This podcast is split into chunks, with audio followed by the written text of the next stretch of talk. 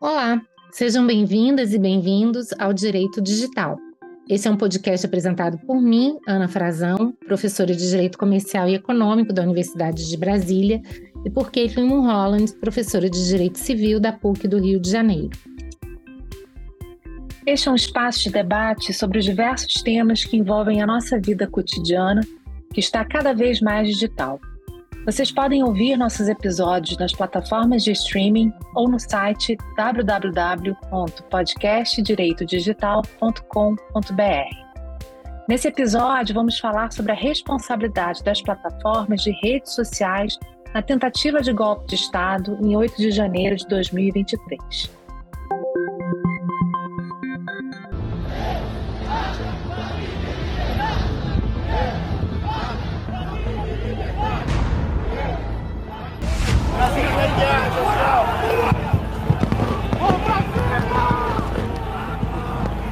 Não seguraram. Não tem como segurar. A galera já está no Congresso, já está no Congresso. Bora! A casa do povo! Estamos dentro! Estamos dentro! Olha, vamos falar aqui, ó. No dia 8 de janeiro de 2023, os brasileiros ficaram atônitos com o movimento aterrorizante de pessoas que, insatisfeitas com o resultado das eleições de 2022, atacaram as sedes dos três poderes em Brasília. Milhares de pessoas invadiram os prédios do Congresso Nacional, Palácio do Planalto e Supremo Tribunal Federal. Quebraram as portas, incendiaram e roubaram itens de valor inestimável para a República. Tudo isso transmitido pelas plataformas de redes sociais. Alguns meses depois do episódio, o Congresso Nacional instalou a CPMI do 8 de janeiro para investigar a rede de pessoas que planejou, financiou e executou a tentativa de golpe com o Estado Democrático de Direito. Entre os requerimentos apresentados pelos parlamentares, há alguns que tentam entender o papel das plataformas de redes sociais no episódio. Segundo alguns parlamentares, canais do YouTube transmitiram ao vivo as invasões, alguns deles divulgando clubes de assinatura para financiamento de suas produções. O YouTube tem sido uma fonte de renda para esses criadores de conteúdo extremista, mesmo quando propagam a violência, como foi no caso dos ataques aos prédios públicos na tentativa de golpe. O Instagram e o Twitter teriam impulsionado conteúdos golpistas, como lives e vídeos. No caso do Instagram, as suas políticas de uso não permitem o impulsionamento de fotos, lives e vídeos de conteúdos políticos sem a devida identificação, mas não teria sido o caso com o 8 de janeiro.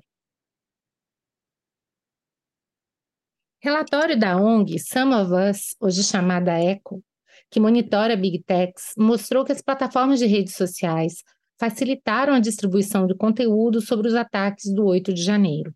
Segundo a pesquisa, influenciadores golpistas chegaram a transmitir os ataques e o vandalismo por horas, alcançando uma audiência de milhões de visualizações em apenas um dia. Um dos canais, mostra o relatório, transmitiu os atos terroristas por cinco horas, chegando a 600 mil visualizações em um único dia, se espalhando pelo Facebook, Instagram e também no Twitter, TikTok e Telegram.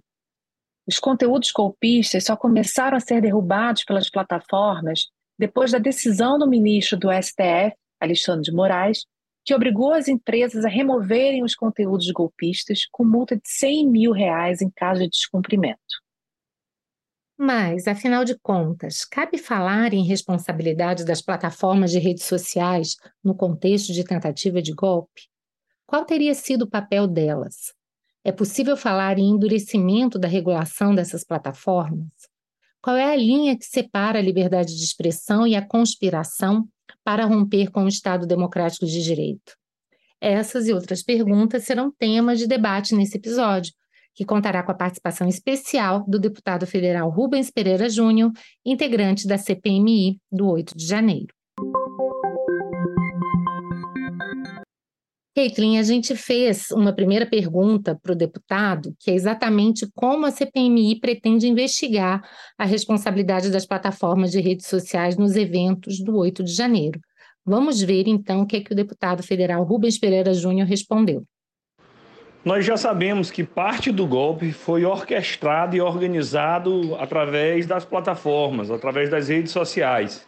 E a CPMI vai seguir também a linha, a trilha do dinheiro, inclusive os valores gastos no impulsionamento de conteúdo e a quebra de sigilo bancário de alguns influenciadores que receberam valores para financiar os seus canais. Então, é, arquitetar um golpe de Estado usando as plataformas não é direito à informação, não é direito à comunicação e essa ação tem que ser investigada. Continuando então nas perguntas, uma segunda pergunta ao deputado Rubens Pereira Júnior, é, eu e a Ana, a gente perguntou a ele se haveria alguma perspectiva de endurecimento da regulação das plataformas a partir da tentativa de golpe. Já existem várias propostas em discussão no Congresso Nacional, especialmente o PL das fake news, que cria obrigações e responsabiliza as plataformas pela inércia diante do conteúdo visivelmente criminoso postado nas plataformas de redes sociais. E não se pode admitir que as plataformas se apropriem de institutos como a liberdade de expressão para se eximir de moderar os conteúdos criminosos propagados em seus espaços. Eles precisam ser chamados a participar desse processo. É interessante a partir das respostas do deputado, não é, que o quanto a gente percebe a respeito da urgência desse tema e o quanto ele dialoga, inclusive, com vários dos assuntos sobre os quais a gente já teve a oportunidade de discutir aqui no podcast, inclusive a questão específica do PL das fake news. Mas vamos agora ao que interessa. O que é que você acha no que diz respeito ao tema central desse episódio. É possível realmente a gente atribuir responsabilidade às plataformas de redes sociais por esses eventos do 8 de janeiro? Em que medida elas podem ser consideradas responsáveis, inclusive pelos conteúdos publicados ou divulgados pelos seus usuários? Ana, essa pergunta é muito difícil, porque por mais que a gente já tenha é, debatido em episódios anteriores é, questões relacionadas à, à, moderação de conteúdo em plataformas, é, do PL da liberdade de expressão, de, da liberdade da internet, né, equivocadamente chamado de PL das fake news, é, esse caso especificamente, ele ultrapassa um pouco os debates que a gente já tinha, já vinha fazendo. Por quê?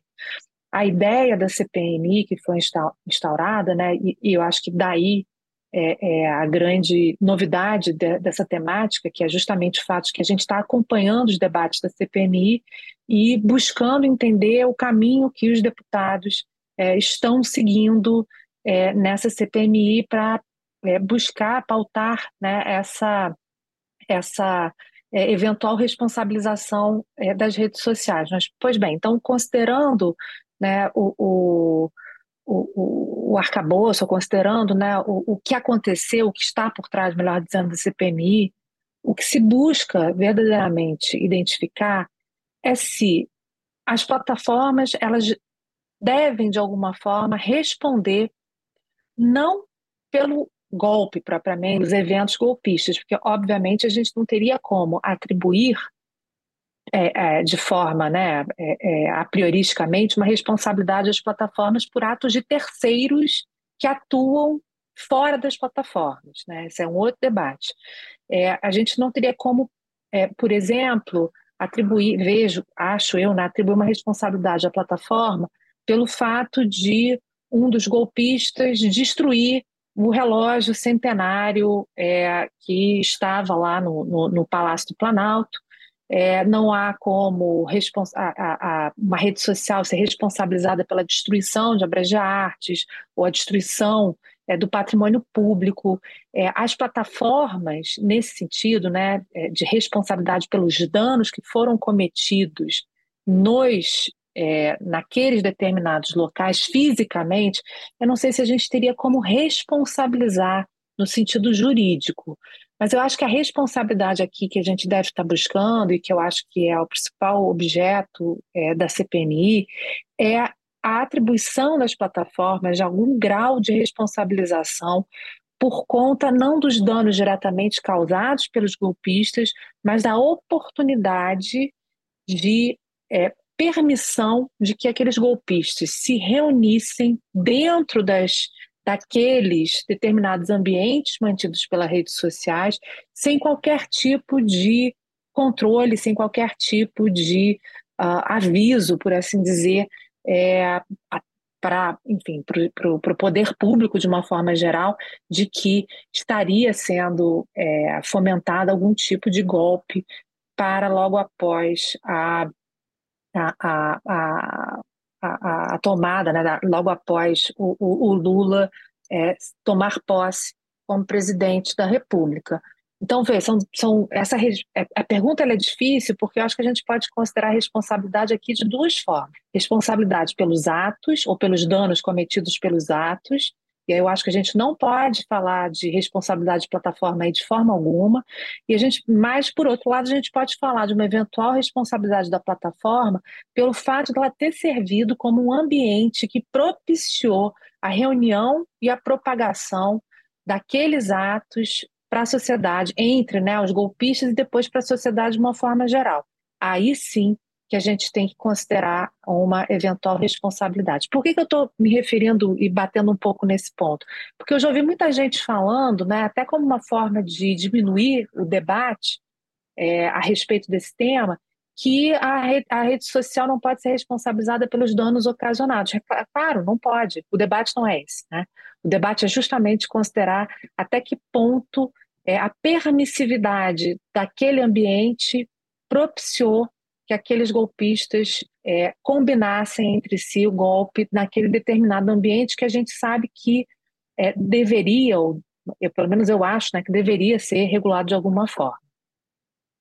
É, esses pontos são excelentes, Caitlin, mas eu confesso para você que eu tenho muitas dúvidas, né? Primeiro, porque de fato é, a questão dos danos materiais, ela, com toda sinceridade, para mim é de menor importância diante do dano efetivo e das ameaças de dano que estavam por trás desse ataque, ou seja, a ideia de que de fato ali houvesse um golpe e a, a, a violação e a depredação do patrimônio público foi simplesmente um instrumento ainda que bastante desarrazoado e exagerado, para a implementação de um objetivo maior. E a gente percebe, quando a gente analisa o papel das plataformas de redes sociais nisso, o quanto elas foram importantes para o planejamento, para a divulgação e depois para a própria interpretação do que aconteceu. Ou seja, muitas vezes as divulgações online se davam a partir de enquadramentos que levavam aquelas pessoas que estavam assistindo aqueles vídeos a visões totalmente diferentes, muitas vezes até deturpadas do que aquilo que estava acontecendo chamando inclusive mais pessoas, potencializando o número de pessoas que poderiam estar lá, e as consequências disso a gente sabe, sobre vários aspectos, elas são imprevisíveis ou de difícil previsão. Então, a gente sabe que hoje a, a gente está diante de uma discussão que é realmente muito delicada, mas eu fico pensando: será que dá para a gente analisar um caso como esse, tão somente a partir de um artigo 19 do Marco Civil da Internet, ou seja, não, ali a plataforma não responde por conteúdo de terceiros. Diante da importância e da relevância do que aconteceu, diante da agressão a valores constitucionais, diante de uma série de questões envolvidas aí, será que dá para dizer, inclusive, que eram conteúdos de terceiros? A gente já teve oportunidade de falar sobre isso aqui, né? Uma coisa é a plataforma como um mero ambiente em que terceiros veiculam seu pensamento.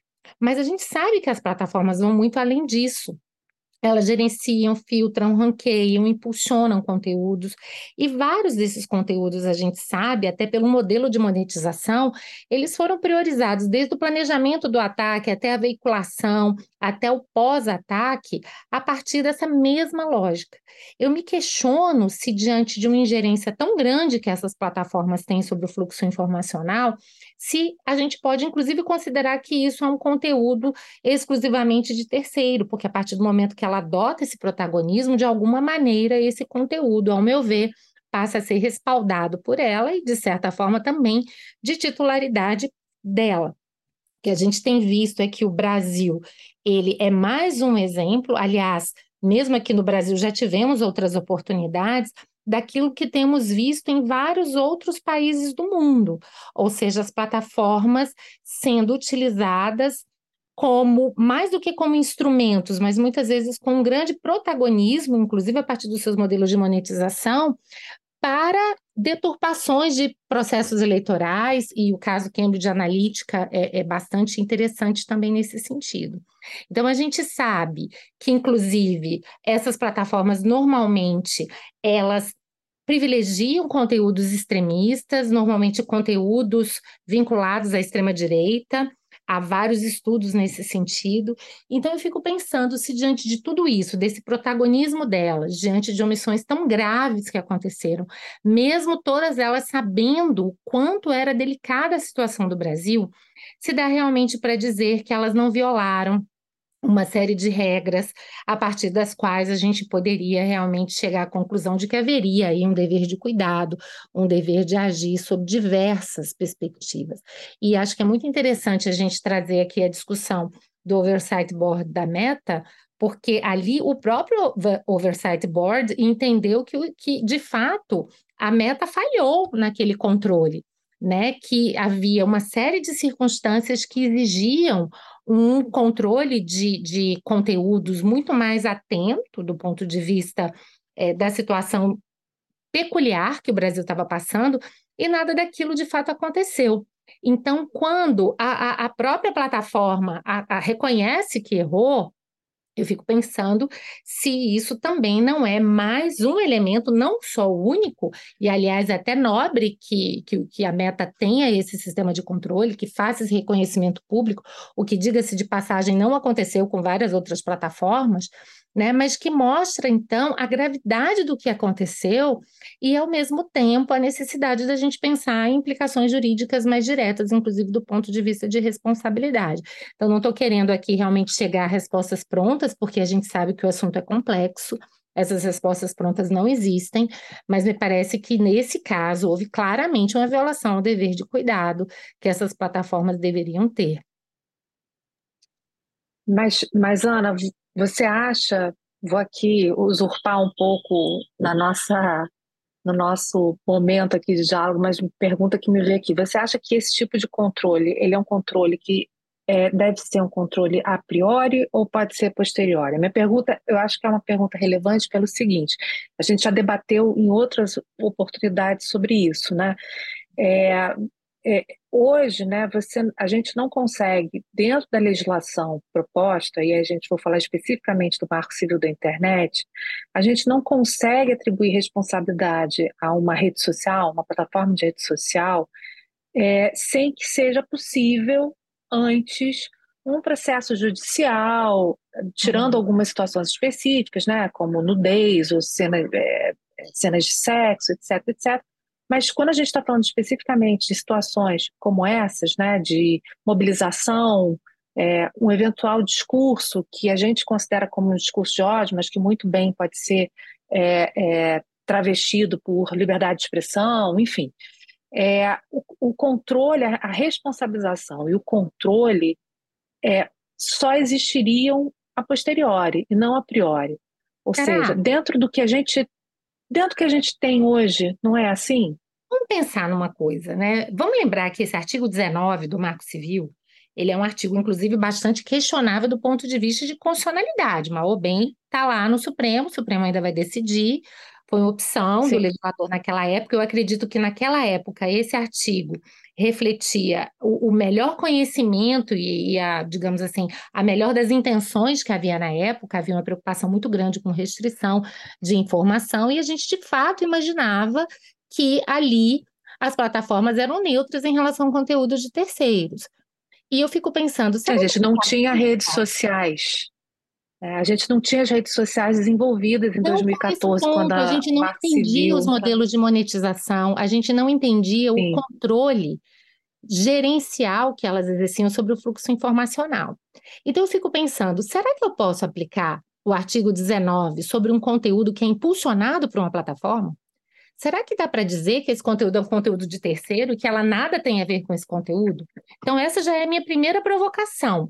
Né? Ainda que eu entenda que o artigo 19 seja constitucional, qual é o campo de aplicação dele? Qual é o alcance? Ele vai se aplicar em caso em que a plataforma está impulsionando, pode ser um conteúdo pago, pode ser uma propaganda, pode ser o algoritmo dela que está privilegiando aquele conteúdo, e mesmo assim ela vai dizer uhum. que ela não uhum. tem nada a ver com isso, que esse é um conteúdo de terceiro. Não. Não, claro é que não. Aí a gente vai né? ter. Que já aí a gente vai ter. É, até para uma reflexão sobre a necessidade de um controle a priori, porque se ela está sendo paga para divulgar um conteúdo, então é o que aconteceria com um veículo de imprensa. Então eu vou verificar que conteúdo é esse. Se é apologia ao crime, eu não posso fazer isso, senão eu estou também praticando de alguma maneira um ilícito. Agora, veja que uhum. nesse caso da meta, e é muito interessante a gente analisar as decisões da meta, porque mostra que, independentemente de eventual controle a priori, teria que ter havido um controle a posteriori que também não aconteceu né? Porque esse tal do discurso do general brasileiro era claramente um discurso golpista, era claramente um discurso, isso reconhecido pela própria meta, que não estava dentro das próprias políticas da meta. Né? Então, aqui, uhum. para além até das discussões da compatibilidade ou não do discurso com os valores constitucionais da liberdade de expressão, o que eu acho que, de fato, ele não estava cobertado pela liberdade de expressão, mas é a própria meta dizendo, tratava-se de um discurso claramente incompatível com as nossas políticas e mesmo assim passou por vários dos nossos controles e todo mundo achando que não tinha problema nenhum. Né? Então, quer dizer, é. ali é, é uma falha desse controle a posteriori, ao meu ver, muito grande.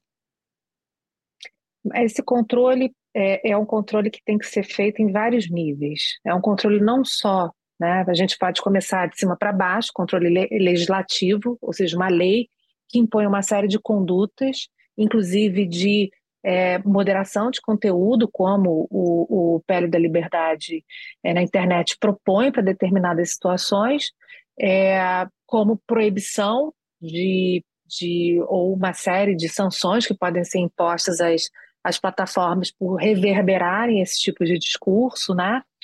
É, e a gente tem os controles que são os controles corporativos, se é que a gente pode usar esse termo, que são os controles internos das próprias plataformas que podem, né, por si só, limitar, não por conta da, de questão contratual, né, essa, é, é, essa análise do contrato, inclusive a gente pode até falar um pouco mais à frente, mas não por conta de uma questão contratual, mas por uma, uma questão realmente de estruturação é, da própria do próprio modelo deles de negócio, né? reestruturação do próprio modelo de negócios dele, como você bem colocou. Né? Ou seja, identificar aquelas situações em que o impulsionamento, ou em que, é, na verdade, previamente, né, é, hum. justificaria ou não o impulsionamento, aquelas situações em que não se admitiria o impulsionamento de qualquer forma, independentemente de estar ou não é, previsto é, ou proibido né, nos termos de uso ou nos contratos dessas plataformas, né? É, mas eu fico, eu fico. Ah, por favor. Diga, pode falar, Ana. Não, é que eu ia só dizer assim, que, que eu acho muito importante também falar que eu me preocupo muito com a liberdade de expressão. E, e Tô, também. É, assim como você. Então, quer dizer, eu acho que na dúvida, em prol da liberdade de expressão. A questão é que a gente está aqui lidando com casos nos quais não há dúvida. Então a gente tem que parar com essa relativização de tudo. E, aliás, não sou nem eu que estou dizendo, a própria decisão da meta deixa claro que não havia dúvidas uhum. do conteúdo extremista e golpista que estava sendo divulgado, que violava claramente as suas políticas. Aí passa, oh, mas passou por N moderadores e ninguém viu nada. Mas será que esses moderadores têm competência? Eles receberam a devida informação? Eles têm condições de entender? Eles têm tempo e condições para fazer isso? Mas, enfim, aí a gente está entrando numa seara delicada, mas o que eu acho que é muito importante é dizer que quando a gente pensa assim, as plataformas devem responder por conteúdos, mesmo eu que defendo que teríamos que pensar num dever geral de cuidado, esse dever geral de cuidado não é panaceia para ser aplicado em qualquer situação, mas realmente situações uhum. de falhas graves, gravíssimas, situações nas quais não haja nenhuma margem para dúvida razoável sobre a questão da licitude do conteúdo, é dizer, olha, isso aqui é um conteúdo flagrantemente lícito, não há dúvida sobre isso. E ainda assim, mesmo tendo sido advertida, porque esse é um ponto interessante também do caso da do Oversight Board, os próprios usuários começaram a denunciar o conteúdo, né, Caitlin? Isso é um ponto interessante. Sim. Ninguém está falando assim, Sim. olha, a empresa não tem como exercer uma espécie de realização, né? Como saber tudo que, que circula. Mas, poxa, a partir do momento que você começa a receber denúncias, você veja um país que já estava num processo político extremamente delicado, a própria Meta já reconhecia que o Brasil precisava ser visto com atenção, e todas as uhum. plataformas uhum. de redes sociais sabiam disso e deveriam estar preparadas para isso. Você começa a receber uhum. uma série de denúncias dos próprios usuários dizendo, gente, olha esse conteúdo aqui, não pode. Então, quer dizer, é muito difícil dizer numa situação como essa que não houve omissão. Né? A, a grande discussão Sim. nossa aqui é saber quais são as consequências jurídicas dessa omissão e se de fato a gente teria hoje no direito brasileiro, considerando o marco civil e todas as dificuldades que ele representa, e fato é que não existe uma legislação absolutamente específica para lidar com isso. Então, se diante desse cenário, a consequência dessa omissão poderia envolver até mesmo a responsabilização das plataformas, mas assim, que houve omissão e que essa omissão é muito grave, ao meu ver, não há realmente nenhuma dúvida. Uhum. É, eu estou tô, tô pensando aqui sobre uma norma, se a gente fosse absolutamente legalista, né? Uma norma aplicável a esse caso que não seja né, o marco civil da internet, porque eu acho realmente que o marco civil não dá conta dessa situação, não dá mesmo. É. É, até porque é, quer dizer, a gente tem toda uma principiologia do marco civil, é, que sem dúvida é absolutamente fundamental para permitir o desenvolvimento da internet, foi fundamental e continua sendo fundamental para permitir o desenvolvimento e o uso da internet no Brasil, é, mas essa principiologia é, infelizmente, ela não se concretiza em ações ou em regras específicas de atribuição de responsabilidade. Então, eu acho que o Marco Civil hoje não atende a essa responsabilização é, das plataformas é, por conta da manutenção de discursos antidemocráticos, acho. Tá? É, mas a gente tem uma norma aí que poderia responder é, a essa, essa provocação, a essa, é, na verdade, né, a, a, necessidade de imputação de responsabilidade que é a própria Constituição. Né? A própria Constituição Federal, quando estabelece. Penal, né, Também. Os crimes contra as instituições democráticas estão lá, né? Estão lá, exatamente. É, é isso, né? Ou seja, você identificar determinadas condutas que não são condutas. É, é esse ponto que eu queria é, bater, né? Porque eu acho que essa é a grande dificuldade. Não são condutas ativas das plataformas, no sentido de que não são as plataformas em si mesmas ou as políticas é, institucionais ou corporativas das plataformas que, a princípio, é, seriam é, incitadoras né, de, de violações ao Estado Democrático de Direito. Mas é justamente o contrário, né? a falta de um posicionamento, que a gente poderia chamar de omissão, ou a falta de uma, uma capacidade de organização da própria, é, da, das próprias plataformas, no sentido de impedir é, ou a veiculação né, de início, de cara, ou a propagação a partir do momento em que a gente tem é, fenômenos de visualização, impulsionamento, como você colocou. Eu acho realmente esse caso muito difícil. Ele é muito é muito difícil. difícil. Mais uma vez, eu quero voltar a essa diferenciação. Porque se a gente está falando de conteúdo orgânico, ou seja, aquele conteúdo que não é impulsionado, simplesmente as pessoas estão lá e ele está sendo repassado né, de, de usuário para usuário, uhum. etc. Não tem algoritmo, não tem ranqueamento, não tem filtragem, não tem favorecimento. Aí eu acho que, que sim, que esse discurso ele é muito correto. Mas a partir do momento em que as plataformas assumem esse protagonismo no gerenciamento informacional, eu acho que, que é um pouco até, guardadas as devidas proporções, a teoria do risco. Se você assume né, esse risco, se você tira proveito desse risco, aliás, você tira muito, né, proveito econômico, visualização do dinheiro dele. Então, eu acho que até do ponto de vista de uma racionalidade de responsabilidade objetiva, a gente poderia questionar bastante, porque isso aqui é risco voluntariamente assumido por elas diferentemente da posição em que elas seriam um mero espaço virtual ocupado né, por, por é, conteúdo de terceiros. Agora, é, se eu vou para um código de responsabilidade subjetiva, né, seja numa esfera penal, É, é claro que aqui a gente não vai lidar, obviamente, com com questões penais aplicáveis diretamente a uma pessoa jurídica. Mas a gente sabe que Sim. há várias pessoas naturais que tomam essas decisões e que podem, dependendo do caso, né, ter algum tipo de implicação. Mas eu acho que eu nem preciso chegar tanto. Eu acho que o ponto principal é como alguém que tem tanta ingerência sobre um determinado conteúdo pode se pretender absolutamente isento né, uma isenção de responsabilidade, ainda mais sob o fundamento de que o conteúdo não é dele. Ora, mas foi veiculado por você. Todos nós sabemos que hoje, no mundo digital, o que importa é exatamente a transmissão do conteúdo. Se é um conteúdo extremista uhum. que simplesmente não teve repercussão, que ficou ali, não, não entrou nos feeds de ninguém, não, não foi impulsionado, não foi. Enfim, a ele não deu uma repercussão, isso é um alcance. Agora, se é aquele conteúdo que está sendo né, levado para várias pessoas de maneira prioritária.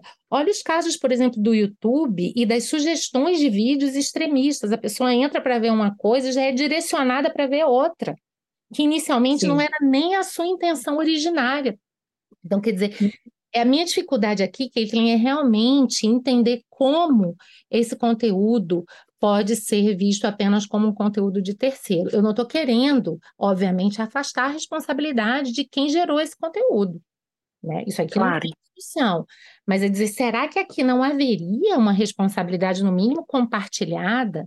Será que aqui não haveria uma figura semelhante àquela que a gente discutia no início é, da, da, das questões sobre direito digital, do, do infrator colaborativo, né, que é aquele que pode não ter praticado o ilícito, mas muitas vezes divulgou, potencializou, amplificou e, de certa forma, criou as condições para que aquele ilícito crescesse, se avolumasse e assumisse proporções que jamais teriam sido alcançadas só com a ação de quem produziu o conteúdo. Eu acho que esse é um ponto muito delicado desse problema, né? Então, a gente poderia é, interpretar, ou poderia refletir da seguinte maneira: me corrige se eu tiver é, com raciocínio equivocado, você que é a nossa musa do direito econômico. É, mas vamos lá. Você é a nossa fato... musa da responsabilidade civil, então seja por então, a gente está aqui, a gente está debatendo aqui dois assuntos que super, super importam para a gente, né? Você, você acredita, então, que o fato de que as plataformas passaram a adotar um modelo de negócios que é centralizado no impulsionamento de conteúdos e uh, no recebimento de valores por conta de publicidades programadas e coisas do tipo, que esse modelo de negócio, né, esse modelo econômico capitalista, vamos chamar assim, esse modelo faz, é, faz nascer uma responsabilidade que seria é, refletida por um risco, ou seja, o, o, o Facebook está lá para jogo. Né? Então, vamos ganhar dinheiro como? Vamos pensar como vamos ganhar dinheiro. Vamos ganhar dinheiro impulsionando com visualizações. Isso aí todo mundo já sabe. Né? Quanto mais gente vê, mais dinheiro entra. Né? Então, como é que a gente vai ganhar dinheiro? Com visualização. Então vamos impulsionar esse conteúdo, que a gente sabe que esse conteúdo vai ter gente pra caramba Mentira, vendo. Gera Isso é ótimo, risco. Mas, puxa, gera muito engajamento. Bora lá, né? Porque o meu Isso é, su... é esse, né? Ah, mas se, o, se Isso o é assunção de risco brasileiro foi embora, a paciência, né? Tá tudo bem. Isso, isso é assunção de risco? É. Não, veja, eu, eu quero deixar claro que eu estou fazendo conjectura, certo? É, a única certeza certo. que eu tenho é que o artigo 19 e uma postura de irresponsabilidade não estão corretos nesse ponto. Eu acho, como eu disse, eu volto ao ponto, eu acho que o artigo 19 nem deveria ser aplicado para casos em que há uma gestão e um protagonismo no controle desse fluxo informacional. E, mais do uhum. que isso, eu acho que essa ideia de uma irresponsabilidade, ela é totalmente incompatível, não só com o Marco Civil, porque o Marco Civil também não é uma ilha, mas com a Constituição, com todas as cláusulas gerais do ordenamento jurídico, abuso de direito, enfim, a gente poderia citar várias outras, né, para dizer que ninguém pode causar danos a outrem de maneira é, é, reprovável. Agora, o, uhum. o que eu estou uhum. querendo dizer é o seguinte, que para além dessa certeza, a gente pode conjecturar até um pouco além, né? além. Ou seja, será que eu não teria algumas algumas circunstâncias que me possibilitariam pensar em risco, ou se não no risco, vamos ser até um pouco mais modesto, pelo menos uma responsabilidade subjetiva mesmo, né? Por culpa, Uhum. por violação, dever de cuidado essencial que se exige de todos, e muito Uhum. mais de um agente econômico com esse porte, com esse grau de repercussão. Então, é, minha musa do- da responsabilidade civil, quero deixar claro que são é, realmente conjecturas, mas é, acho que são conjecturas que precisam ser levadas um pouco mais a sério. A gente demorou Uhum. muito tempo para entender esses modelos de negócios. Durante muito tempo, essas plataformas ficaram numa situação de muito conforto, porque elas exercem um enorme poder, elas têm enormes benefícios sem ter responsabilidade. É, é- é o cenário ideal Sim. que toda a gente quer. E eu acho que a gente tem que trilhar esses caminhos com um pouco mais de cuidado, de seriedade, né? Eu concordo plenamente com você. Eu não poderia concordar mais. É, a minha única questão, e aí vamos para o debate, que eu acho que é um debate que é fundamental, é, é o seguinte, Ana, a gente, evidentemente, a gente está diante de um, de um, de uma situação que é, é limite, que é absolutamente inconcebível do ponto de vista é, democrático, né? Do ponto de vista é, é, da manutenção do Estado Democrático de Direito. Ou seja, gente reunida, onde quer que seja, se é na praça pública, é, na ágora né, física ou na ágora virtual, né, se é numa comunidade, numa praça de uma cidade, ou se é numa comunidade no Facebook, né, o fato é que pessoas reunidas que tenham a intenção de é, ocasionar ou de criar né, uma instabilidade no sistema democrático, né, no regime democrático, essas pessoas estão atuando contra a Constituição, estão cometendo crime, as pessoas. Né? Então, isso eu acho que estamos de acordo.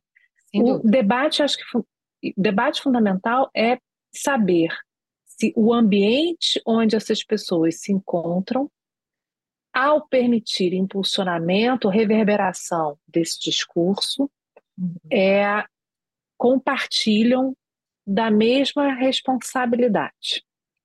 Exatamente. Estamos chegando à conclusão de que sim. Tá? Agora, acho Pelo que essa de alguma chegando responsabilidade, né, Caitlin? Ou de algumas. de alguma responsabilidade. De alguma responsabilidade, né? Que a irresponsabilidade numa situação como essa certamente não seria a, a conclusão que decorreria do ordenamento jurídico visto como um todo, né? Ou seja, a gente teria que ultrapassar o o- os limites né, que são trazidos pelo artigo 19 do Marco Civil, do que diz respeito à responsabilidade, considerando que o conteúdo não é gerado por terceiro, mas é amplificado pela rede social que acaba se apropriando desse próprio conteúdo para se beneficiar economicamente, para a partir daí é, considerar uma responsabilização. Mas aí vem a pergunta que é uma pergunta difícil, né? Que é mais uma pergunta difícil que é a seguinte: é, qual é o limite? Né? Não, mas, mas são, esse papo é um papo dificílimo, né? Eu espero que os nossos deputados escutem esse papo em algum momento para poder refletir junto com a gente. Mas não sei se, se esse papo vai, vai melhorar ou piorar as coisas para eles. Mas, mas olha só, qual é o ponto de equilíbrio entre liberdade de expressão e, é, afinal de contas, a responsabilidade das redes. Né? Porque eu acho que é essa, esse é o grande problema. O, o, o Oversight Board, né, o, o, o comitê né, de supervisão do Facebook, da Meta, né, só se manifestou muito tempo depois do acontecido. Né? Então, assim, o, o, a, como diz uma amiga nossa, né, a parte de dente já estava fora do tubo, né, o caldo já tinha entornado, o que mais? E aí que houve né, um reconhecimento, nossa, a gente realmente a gente poderia ter realizado, ter agido de outra forma. Né? É, eu acho que esse cuidado das plataformas tem muito a ver com a cultura na qual elas foram desenvolvidas, que é uma cultura norte-americana, é, primordialmente, que tem a liberdade de expressão, inclusive o discurso de ódio, protegidos. Né? É, o discurso de ódio, em determinadas ocasiões, protegidos. né? Então, veja, eu acho que essas plataformas têm realmente, eu não estou, pelo amor de Deus, eu não estou querendo fazer defesa nenhuma, estou só fazendo aqui o papel de advogado diabo, né? Mas eu acho que essas plataformas podem ter, é, por conta da cultura na qual elas foram desenvolvidas, é, uma certa dificuldade de compreender o limite entre o que é liberdade de expressão e o que é proteção é, de direitos fundamentais de outra natureza, ou da, do próprio Estado Democrático de Direito. Né? É, eu, sofreram? Eu não acho, eu não acho. Sendo bem Você acha que não? Eu acho que não. Porque mesmo nos Estados Unidos, e, onde há uma, uma, uma, uma discussão semelhante exatamente à invasão do Capitólio, então, nós sabemos que o Brasil, Sim. de certa forma, né, é, copiou algo que já acontecia lá, e isso não é uma mera coincidência, é, mas me parece que mesmo lá é muito claro, e me parece, bom, se você é um executivo que vai administrar, tente entender minimamente o seu sistema jurídico, e se não for possível, contrate bons Sim. advogados, e obviamente isso aí eles têm condição. Mesmo lá, é muito claro que você pode falar o que você quiser, mas a partir do momento que você sai do campo da palavra e entra no campo da ação, aí você Sim. já entra na zona do ilícito. É por isso que é o caso clássico, você não pode gritar fogo num, num, num cinema lotado. Por quê? Sim. Né? A partir desse momento não é mais liberdade de expressão, você está, por meio da sua palavra, gerando um comportamento que é estimular que as pessoas saiam, né, numa correria é, é, totalmente é, é, compreensível, né, com vários riscos à, à segurança, à saúde, até mesmo à vida das pessoas. E o que a gente tem visto, tanto no que aconteceu no Capitólio, como no que aconteceu agora no Brasil, é que os discursos eram claramente golpistas, eram claramente discursos de ação. O tal do vídeo Não havia dúvida. da meta tinha, parecia fogo. Inclusive, então, quer dizer, uhum. por todas as interpretações, inclusive pelo contexto, eram convites à ação, eram planejamentos, Sim. eram formas de colaboração e cooperação. Não era simplesmente eu dizer o que eu penso a respeito do que aconteceu ou não, mas era dizer, vamos fazer algo. Não concordamos com isso, então vamos lá basicamente pegar em armas, né? Obviamente não houve armas. Foi quase mas, isso. Mas é, foi quase isso. Vamos resolver com as próprias mãos o resultado das eleições com as quais a gente não concorda. Então, é, uhum. é, eu acho, assim, eu entendo e mais uma vez, nós somos muito preocupados com a liberdade de expressão, e eu entendo que há várias situações delicadas. E, e, repito aqui, eu acho que diante disso, seja na cultura norte-americana, que é muito mais permissiva que a nossa, seja no Brasil, na dúvida, deve prevalecer a liberdade de expressão. Jamais eu gostaria uhum. de um ambiente digital em que, na dúvida, a gente censura. Não, na dúvida a gente deixa. Pelo menos é o que eu penso. Uhum. Agora, em Sem caso dúvida. a gente tem clareza quanto à ilicitude do conteúdo, como é o caso. Em caso em que a gente tem clareza quanto ao fato de que não é apenas uma manifestação de pensamento, é um claro convite à ação, é uma mobilização popular, é uma revolta, um golpe que está sendo na verdade, orquestrado, organizado, televisionado em tempo real e, obviamente, né, tentando ser amplificado a partir de novas adesões e colaborações. A gente mesmo viu aqui no início da descrição. Houve canais que, que ficaram horas mostrando aquilo. Com que finalidade? Com que enquadramento? Só descrevendo o evento como um veículo jornalístico não, tradicional? Não era ou... informativo. Exatamente, ou chamando as pessoas também para participar. Então, eu acho, assim, sabe, Caitlin, que a gente tem que separar o joio do trigo né? É, é, não estou querendo demonizar as plataformas e não estou querendo subestimar os inúmeros desafios que elas enfrentam nessa separação que pode ser muito delicada entre até onde vai a liberdade de expressão e a partir de quando começa o abuso. O que eu estou querendo dizer é, diante de situações nas quais não há dúvidas, e essa é uma delas, aqui a gente não pode tergiversar. Aqui não dá para dizer, ah, não, eu fiquei na dúvida da liberdade de expressão, esse conteúdo que foi julgado pela Meta, o próprio Oversight Board diz: olha, não tem dúvida. Como é que sete moderadores, me parece, foram insensíveis ao conteúdo ilícito? Será que eles assistiram esse conteúdo? Porque não tem protocolo de como eles fazem essa revisão. Essa moderação. Será entenderam o contexto disso? Né? Ou será que, na verdade, esse trabalho é um trabalho quase que mecânico e que talvez por isso pouco eficiente? Não vou nem entrar na discussão maior de saber que às vezes essas pessoas ganham metidas a uma pressão psicológica enorme, casos de adoecimento mental. Enfim, realmente ser moderador de conteúdo, por tudo que a gente tem ouvido, não deve ser uma profissão fácil e, pelo visto, não tem o reconhecimento que mereceria, inclusive do ponto de vista de remuneração. Então, não estou querendo de forma alguma culpar é, é, essas criaturas. Porque... O pobre coitado que estava lá sem moderar, como a gente estão como deveria. também, né? Exatamente. É. Mas é dizer, olha, será que essas empresas, porque elas ganham, elas investem minimamente na contratação, na formação desses moderadores? Aliás, foi um dos pontos da decisão ah, do Oversight Board, dizer, olha, você não tem política, a sociedade não tem nem como analisar se os esforços que você faz para ter um bom sistema de curadoria de conteúdos é bom ou não, porque não tem informação sobre isso.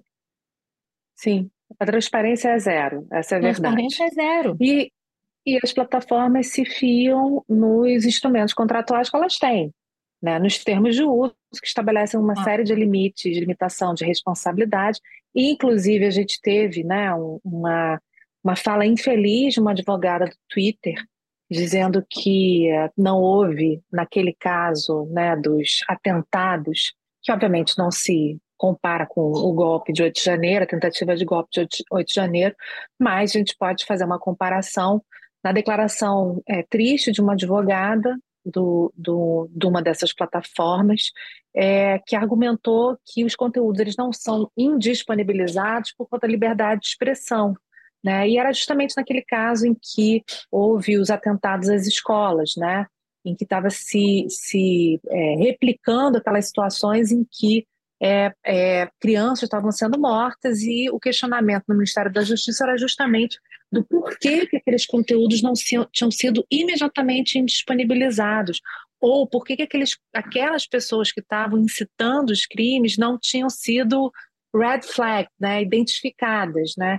O argumento da liberdade de expressão foi utilizado e, obviamente, o ministro da Justiça, Flávio Dino, deu uma boa de uma espinafrada na advogada, argumentando que os termos de uso do Twitter não podem, acho que foi o Twitter mesmo, não podem se é, é, estar acima da Constituição Federal, mas, mas o fato é que eu acho que essas plataformas acabam se é, buscando ali uma justificativa na, na contratualização né, dos termos que elas têm para impedir uma eventual responsabilização. Né?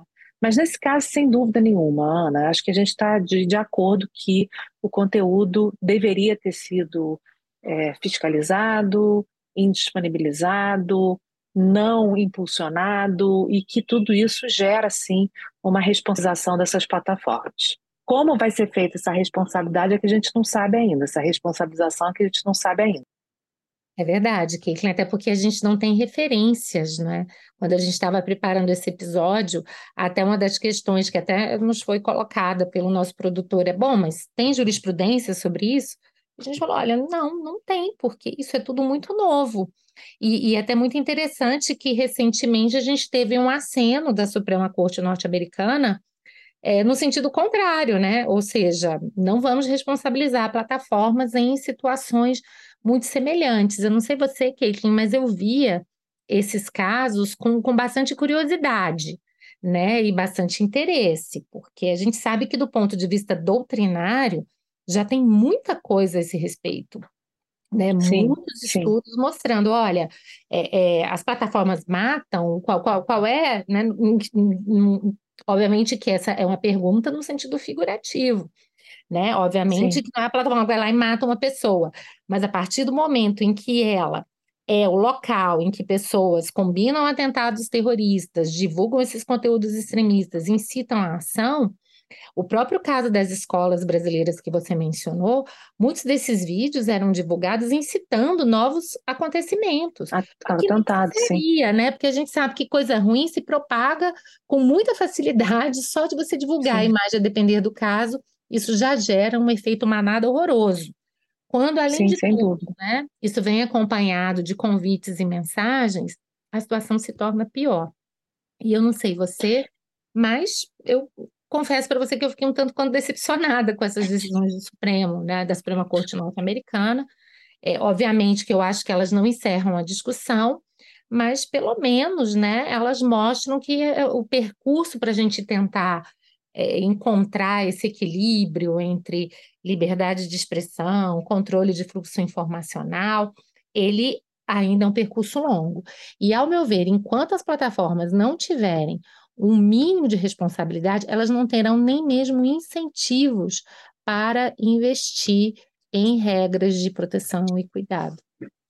Sem dúvida. Agora, uma das coisas que eu acho que a gente é, não pode esquecer jamais, né, é que já que a gente está falando de um sistema capitalista é, de impulsionamento de conteúdos com perfilação de pessoas que utilizam aquelas redes sociais, quer dizer, a gente está falando de dados pessoais compartilhados nas redes, com identificação de perfis, é, é, com impulsionamento né, que é direcionado para essas pessoas. Então, existe toda uma tecnologia por trás dessas plataformas que utiliza dados pessoais, é, que utiliza dinheiros vindo de quens né, para é, é, reverberar. Né? Então, só dando um exemplo aqui, se chegasse para mim algum tipo de chamado, né, venha participar é, do, do ato em favor da democracia na Praça dos Três Poderes, tarará, eu primeiro ia ver quem me mandou, depois hum. eu ia ignorar, porque aquilo não era direcionado a mim, eu não sou uma pessoa que seria permeável a esse tipo de discurso. Então, as redes sociais só funcionam com esse impulsionamento porque elas conseguem identificar previamente quem são os sujeitos a quem aquelas mensagens devem ser direcionadas. Uhum. Então, a gente tem, ao mesmo tempo, né, o capital do impulsionamento, o capital dos dados por meio da perfilação, e a gente tem o capital original, que é o seguinte: quem é que está financiando? Quem é que está pagando por esse impulsionamento? A gente sabe? Isso importa para fins de responsabilização das plataformas? É isso. Eu acho que tem dois pontos nisso que você fala que são muito importantes, né? Primeiro, a ausência de transparência, ela deturpa completamente o fluxo informacional, porque você não sabe se aquilo é nenhuma pessoa natural, se é um perfil falso, se é um robô, se é um conteúdo espontâneo, se é um conteúdo pago, se aquilo é propaganda, se tem patrocínio, se não tem. E a gente julga as informações a partir disso. É assim que funciona no mundo real. Quando a gente recebe uma Sim. propaganda, a gente sabe, bom, essa é uma informação que vem de alguém que tem interesse em passar a melhor versão desse produto, que quer vender o produto. No mundo virtual, essas noções, elas vão se embaçando. E além disso Sim. acontece, a gente já teve a oportunidade de falar da obra dela aqui em outros podcasts, né? Aquilo que, que a Letícia Cesarino fala no livro dela Era do Aviso, e que me tocou muito, porque até eu li esse livro, Kate, eu sempre pensava, a internet ela gera uma ausência de hierarquia informacional que tem um lado positivo, como tudo na vida, mas um outro lado super preocupante, né? Porque a gente viu agora na pandemia da Covid, você equipara o, a opinião de um médico absolutamente especialista, epidemiologista, que passou a vida estudando aquele assunto, com um leigo que não entende nada, que está simplesmente dando um pitaco, e com ou de uma pessoa mal intencionada, que não só não sabe uhum. tecnicamente uhum. do assunto, como está se posicionando naquele debate para enganar as pessoas. E na Sim. prática, todas aquelas opiniões, em princípio, estão valendo. Aí vem Letícia Cesarino e fala: olha, não é que haja propriamente uma anulação de hierarquias, é uma inversão porque graças às plataformas, modelo de monetização e etc., discursos que no mundo real seriam periféricos atingem o centro do debate público. Então a Sim. gente vê, quando a gente vai pensar no follow the money, quem está financiando, você não precisa ser maioria. Basta que você tenha acesso ao centro do debate público. E você pode fazer isso se você tiver dinheiro e boa estratégia. Se você tiver os dois, dinheiro e estratégia, certamente você vai conseguir isso de uma maneira ainda mais eficiente, né? Então, isso aqui é muito assustador. E saber que os modelos de monetização das plataformas não só não contêm esse tipo de inversão de hierarquia, que já seria preocupante por si só, como além de tudo estimulam, aí realmente fica bastante complicado. E se, além de tudo isso, elas falarem, não, mas a gente também não tem nada a ver com isso, aí realmente não, não nos resta muita coisa, né? Será que a gente está caminhando? Acho que sim, eu espero que sim. A, a, certamente, né? Eu espero que certamente a gente esteja caminhando aí para uma, uma modificação é, não só né, de autorregulação, é, de regulação estatal, através de, de leis específicas que deem uma resposta é, contundente em relação à, à, à, responsabilização das plataformas em casos né, de, de incitação, impulsionamento né, de, de, de conteúdo que seja antidemocrático, né? Mas eu acho que mais importante, será que a gente está indo para um outro caminho que é uma revisão sobre a função de uma rede social? Né? Tá todo mundo, eu não sei, eu acho que está todo mundo meio saturado, né, desses ambi desse ambiente. Eu não sei se sou eu também falando da minha bolha, né? Pode ser, né? Que eu esteja falando de dentro da minha bolha e que ninguém esteja saturado, só eu esteja saturada, na verdade. Mas será que, que já não está na hora de rever esse modelo, não só o modelo de negócio, dá dinheiro para caramba, né? Mas não só o modelo de negócio, mas também a forma, né? De, em que, como essas plataformas se posicionam no mundo, né? Porque tá ficando feio, né? É, mas ao mesmo tempo eu acho que a massa crítica é muito pequena. O, déficit de cidadania digital também é muito alto, então a maior parte das pessoas nem mesmo consegue entender o que está acontecendo, né? Então, de fato, é, eu, eu acho que, por mais que possa estar havendo uma espécie de saturação e hoje já esteja havendo um certo aumento de, de cuidado por parte de algumas pessoas, que eu acho que dificilmente isso vai resolver esse tipo de problema. Tem muita gente com dinheiro e com más intenções e disposto a fazer isso. É o livro Engenheiros do Caos, quando ele vai falar do Brexit e de toda a infraestrutura de propaganda que se estabeleceu ali, com uma ampla utilização também das redes sociais. Ele tem um, um, uma declaração da época de um dos responsáveis pela propaganda do Brexit, dizendo que, olha, se a engenheira de software lá tivesse morrido, tivesse sido atropelada por um ônibus durante a campanha, o Reino Unido continuaria na União Europeia. Isso pode ser uma bravada. Olha que loucura. Uma disfarçatez, mas mostra o alcance da manipulação informacional. E não é sem razão que a gente ah. sabe até hoje quantas e quantas eleições, a própria eleição do Trump, o próprio Brexit, já haviam sido atacados a partir dessa desinformação.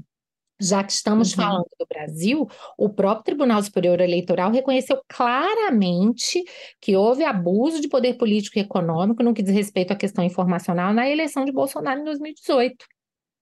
Né? Uhum. Ele só não foi além para caçar a chapa porque tem toda uma discussão de nexo causal e certamente a gente nunca vai ter condições de saber em que grau de desinformação, é, é, em que grau a desinformação vai ser suficiente para alterar o resultado de uma eleição, ainda mais uma, uma eleição super disputada. Né?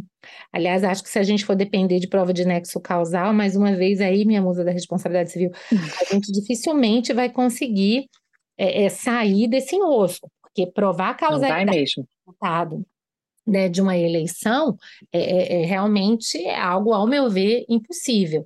Mas eu, eu sempre parti da premissa que o simples fato de haver o risco de que a desinformação possa ser utilizada para modificar o resultado de uma eleição já deveria nos preocupar demais. Né? Então, uhum. a gente, e, e, a impressão que eu tenho com o 8 de janeiro é que a gente não, não tem aprendido com a experiência. E não falo isso no Brasil, mas falo no âmbito global. A gente já passou Sim. por Brexit, a gente já passou por Cambridge Analytica, a gente já passou por Trump, a gente já passou por Bolsonaro. Isso para falar nos nossos exemplos comezinhos, porque como você Sim. sabe, a, a, a, participação de plataformas em países de menor importância, é, é, interferências em eleições, ela é enorme, ela é mapeada aí ao longo do mundo. Né? Sim, se a gente então, pensar a gente... na Hungria, na Turquia, tantas outras questões. No Egito. Né? Exato. Então, é, é só para mostrar alguns exemplos claros, né? E aí é como se dissesse assim: ok, tudo bem, a gente passou pelo Capitólio, e aí vem agora o 8 de janeiro, e qual vai ser a próxima? Né? Porque... Será que vai ter próxima? Essa que é a minha questão. Será que. Não, será que. É... Eu não sei se eu estou sendo muito esperançosa, mas será que a CPMI não vai trazer algum tipo de consequência, de resultado prático, que vá, é, de alguma maneira, sensibilizar a economia do impulsionamento? Ou será que. será que eu estou sendo esperançosa demais? É, é bom ser esperançosa, né, amiga? Fico, fico até é. feliz de, de, de, ver essa sua esperança. É claro que eu também deposito algum grau de esperança, né? Não quero também ser a pessimista, a cética sobre esses assuntos. É porque eles são muito complexos, né? E, e eu acho uhum. que no uhum. Brasil, às vezes, a gente cede muito àquela filosofia: ah, não, a gente identifica o problema, cria uma lei, o problema está resolvido. É, é. Né? E vamos não, lembrar que esse é um não. problema transnacional, porque a gente está falando de agentes, né, que, que nem propriamente brasileiros são, no sentido de que não tem sede no Brasil. Enfim, ainda toda uma discussão, né, sobre em que medida uma regulação doméstica vai ou não afetar práticas internacionais. Uhum. Tá a LGPD aí, a, em vigência há, há, bastante tempo, e até hoje a gente sabe que os consumidores brasileiros não são protegidos na mesma Sim. extensão que os consumidores europeus, por exemplo. Né? Então, essa questão da Sim. percepção social que se tem, da eficácia de uma legislação doméstica, da capacidade de enforcement daquele, daquela legislação pelo país, a própria posição geopolítica desse país, são determinantes para isso. Então, assim, não que eu acho que a gente vai sentar e chorar, né? Eu acho que pode ser um pouco Tomara que não. né? Assim, é só para dizer que, que precisamos ficar muito atentos. Eu acho que não tem bala de prata aqui. Não tem uma solução. Você vai dizer, olha, ainda que a gente descubra tudo, puna os responsáveis, crie uma nova legislação para eventualmente suprir tantas dificuldades como as que decorrem do marco civil da internet. Mas se a gente não ficar muito atento, ao meu ver, esses episódios continuarão a existir. E talvez até piores. Ai, gente, e eu com esperança e você me dando essa notícia. Mas enfim, são conjecturas. Bom. Hoje eu estou numa live só de conjecturas. Só, só refletindo Não tenho sobre certezas, o, estou muito o improvável. sobre o improvável. Bom, eu acho que agora então basta a gente ter que acompanhar a CPMI, ficar atento aos movimentos é, e prestar atenção. Eu acho que a gente tem tem que fomentar muito né, uma, uma política pública que seja, seja realmente eficiente no que diz respeito a uma regulação. A regulação né, é, limitada, centrada, equilibrada das plataformas também é, que permitam o exercício da liberdade de expressão é, protegido, né, que deve ser protegido, é, que sancione o exercício abusivo da liberdade de expressão, que sancione também né, um discurso antidemocrático, violador dos princípios da Constituição, é, mas também, ao mesmo tempo, traga algum tipo de solução futura, né, caso é, esse tipo de situação venha a se apresentar. Então, acho que o dever de casa que a gente tem, não só eu e você, Ana, mas também como os nossos ouvintes, é acompanhar de uma forma muito próxima é, as cenas dos próximos capítulos aí da CPMI e lutar por, um, por uma política pública que seja eficiente nessa. Investir é, em educação e cidadania digital, né, Caitlin? Porque é o que a gente sabe, num país como o é. nosso, em que outro dia eu vi uma pesquisa que é assustada, um número considerável de universitários, eles não conseguem ler e interpretar textos complexos. Então, a gente não está nem mais falando aqui é. daquele analfabetismo funcional, mas a gente está falando de pessoas que chegam ao nível universitário assim. É muito mais fácil num país com esses percentuais de ignorância da população, né, é, é que essas distorções do fluxo informacional aconteçam. Né? Se elas acontecem até em países com graus de educação muito maiores do que os nossos, imagine então o grau de exposição a que estamos submetidos. Né? Então, muitas pautas aí para que nós e também eu acho que todos os nossos ouvintes possam pensar e refletir nos próximos tempos. É isso, gente. Então a gente vai se preparando aqui para a nossa despedida, lembrando que uh, mês que vem tem mais e a gente quer agradecer a todos aqui por ouvirem o Direito Digital. Compartilhem, por favor, esse episódio, todos os outros que você já tenham ouvido com seus amigos e familiares no WhatsApp, no Facebook, no Instagram. E lembrem que vocês podem também ouvir os nossos episódios tanto nas plataformas de streaming, o atual e os passados, quanto também no nosso site podcastdireitodigital.com.br. Até a próxima. Até a próxima.